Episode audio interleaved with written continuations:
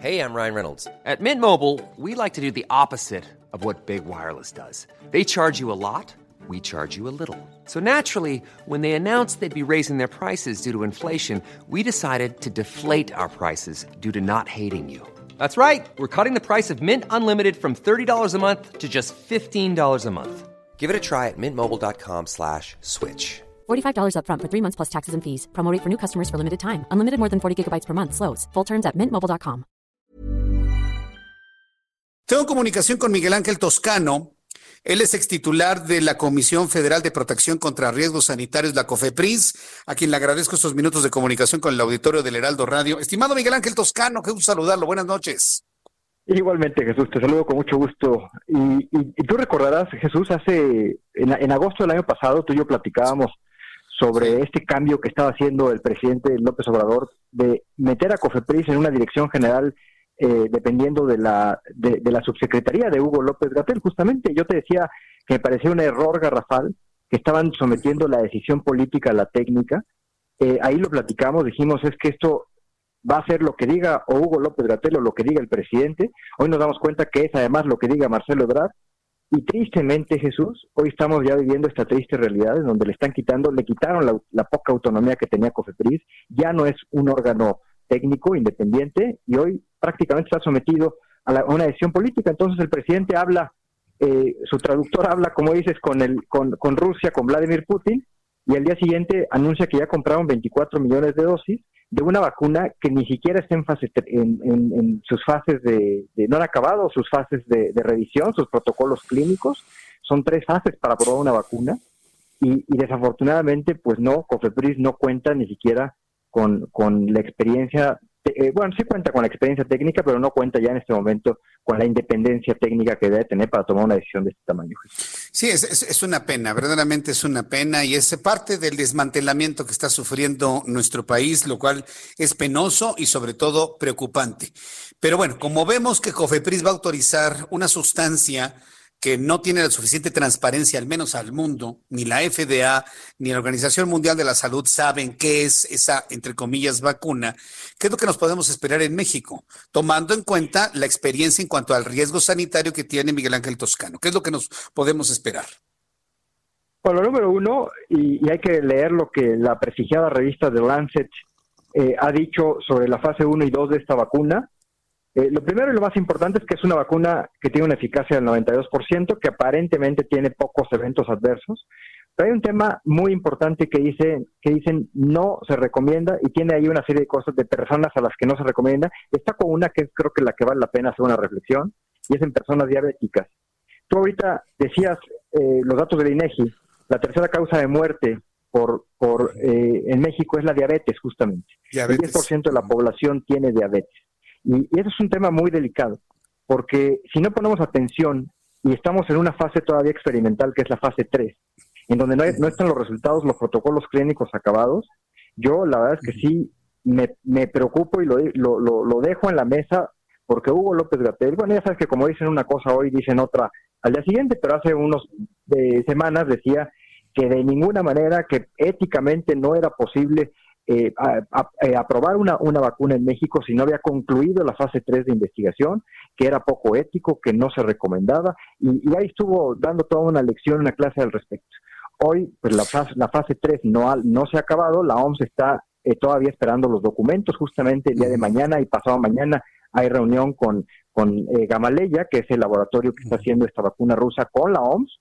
Eh, la OMS, como sabes, hace una precalificación eh, y también la Unión Europea, la Agencia de Medicamentos Europea, dijo que va a hacer una calificación de la vacuna cuando entreguen los documentos. Entonces, desafortunadamente lo que va a pasar en México es que eh, es, van a aprobar la vacuna Sputnik 5 sin haberla revisado en COFEPRIS, no tienen nada que revisar, como ya dijeron Hugo López Gatel, le entregaron unos documentos en Argentina, eh, mismos que son los que ya tomaron la decisión y la aprobaron. Es decir, pues COFEPRIS ya es una fachada, es una institución fachada, ya no sirve para lo que debe servir, y eso sí puede poner en peligro a los mexicanos. Sí, bueno, yo estoy seguro que a partir del 2024 vamos a reconstruir nuestra COFEPRIS como lo que era. Por lo pronto tenemos que navegar con lo que tenemos y bueno, pues es un hecho de que va a llegar esta vacuna que lo, que preocupa es que no está recomendada para personas con diabetes y la tercera causa de muerte es las personas con diabetes y un gran porcentaje de nuestro país tienen diabetes. Es decir, no necesitamos ser ni el comisionado de COFEPRIS, no necesitamos ser epidemiólogos, ni médicos especialistas, ni nada, solamente tener dos dedos de frente y un poco de lógica para entender que esa vacuna para la población mexicana no es la más conveniente. ¿En dónde esto no se entiende en el gobierno del señor López Obrador? ¿En qué parte no se entiende, Miguel Ángel Toscano?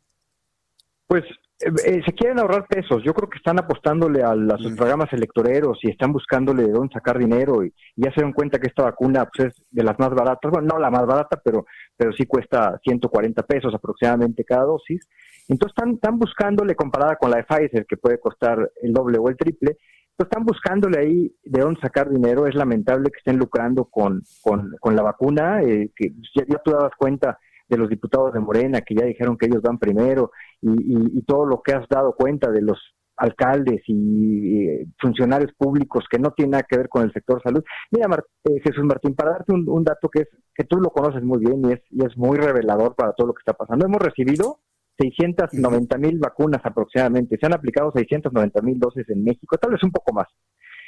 Eh, para el tamaño del problema que tenemos en México para aplicar 200 millones de dosis, el Programa Nacional de Vacunación debería incluir un programa de 500 mil vacunas al día. 500 mil vacunas al día, Jesús Martín, con lo que acabaríamos en 400 días si, si empezáramos mañana. 400 días es casi año y medio aplicando 500 mil vacunas al día. Yo de verdad no entiendo dónde está el Consejo de Salubridad General, no, no entiendo dónde está el Programa Nacional de Vacunación, sí entiendo dónde está Hugo López Gatel, presidente, eh, preocupados por las campañas de junio del 2021, pero la verdad es que esto, esto que están haciendo es criminal porque a la población queremos vacunarnos, queremos regresar a nuestra vida, mientras Israel está llegando casi al 50% de la población vacunada, o Arabia Saudita, ya Estados Unidos llegando al 20%, o Reino Unido al 20%. Nosotros no llevamos ni el 1% de la población, somos la catorceava economía del mundo, o sea, recursos hay suficientes, pero mi, lectura es clara, el presidente prefiere apostarle a los programas populistas que apostarle a la salud de los mexicanos. Sí, no, es verdaderamente lamentable. Bueno, pues vamos a necesitar en su momento toda la fuerza política y social para llevar estos personajes a la Corte Penal Internacional, eso lo digo yo, tendrán que llevar, sobre todo porque este, esta negligencia, Miguel Ángel Toscano, va a provocar la muerte de mucha gente en las siguientes semanas, en los siguientes meses, en los siguientes años, de una manera injusta, solamente por un cálculo político. Eso verdaderamente no lo podemos permitir en México, Miguel Ángel. De ninguna manera. Ya lo decías, también con los datos del INEGI del día de hoy, hay una subrepresentación del 45% de los, de los muertos contra el certificado de defunción, nada más hasta agosto del 2020 si esa cifra la actualizamos al día de hoy, habría 252 mil muertos. O sea, digamos, como diríamos los economistas, ceteris paribus, si no ha cambiado nada y el 45% sigue igual, 252 eh, mil muertos eh, tendríamos en este momento en lugar de los 152 mil que, tenemos, que es una cifra alarmante, que es terrible. 252 eh, mil muertos nos colocaría prácticamente en el segundo país con más muertos por negligencia, por un gobierno que, que no tomó en serio una pandemia como la que tenemos y por pues quererle jugar al vivo.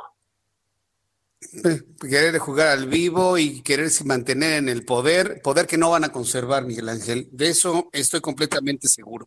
Pues Miguel Ángel Toscano, yo agradezco mucho todos esos comentarios, a ver finalmente qué es lo que deciden con la Sputnik 5 y a ver qué va a pasar con otras vacunas que, bueno, por lo menos los médicos serios que yo he conocido que me dicen que es mejor la de Pfizer, la de AstraZeneca, a ver si finalmente llega algún tipo de embarque o de lote de esas vacunas que sean más seguras, más confiables. Y pues agradezco estos minutos de contacto Miguel Ángel, y estemos observando lo que sucede en nuestro muy vapuleado país con esto. Muchas gracias, Miguel Ángel. Estaremos muy atentos, Jesús. Te mando un abrazo.